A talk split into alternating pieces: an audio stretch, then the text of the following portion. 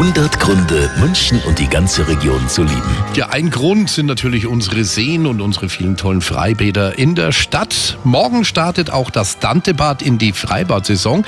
SWM Bäderchefin Christiane Kugler. Das Dantebad ist wirklich so ein bisschen unser Sportschwimmerbad. Wir haben zwei 50 Meter Becken, wir haben ganz, ganz viele Sportschwimmer dort. Und es hat natürlich auch die Besonderheit, dass es wirklich auch im Sommer von 7.30 Uhr bis 23 Uhr geöffnet ist, der Stadionbereich. Und der Stadionbereich auch etwas stärker beheizt ist. Die Wassertemperatur liegt da bei 26, 27 Grad, äh, weil es eben auch in den kühleren Nachtstunden offen hat. Ja, und unsere Tipps finden Sie obendrauf noch online auf radiorebella.de.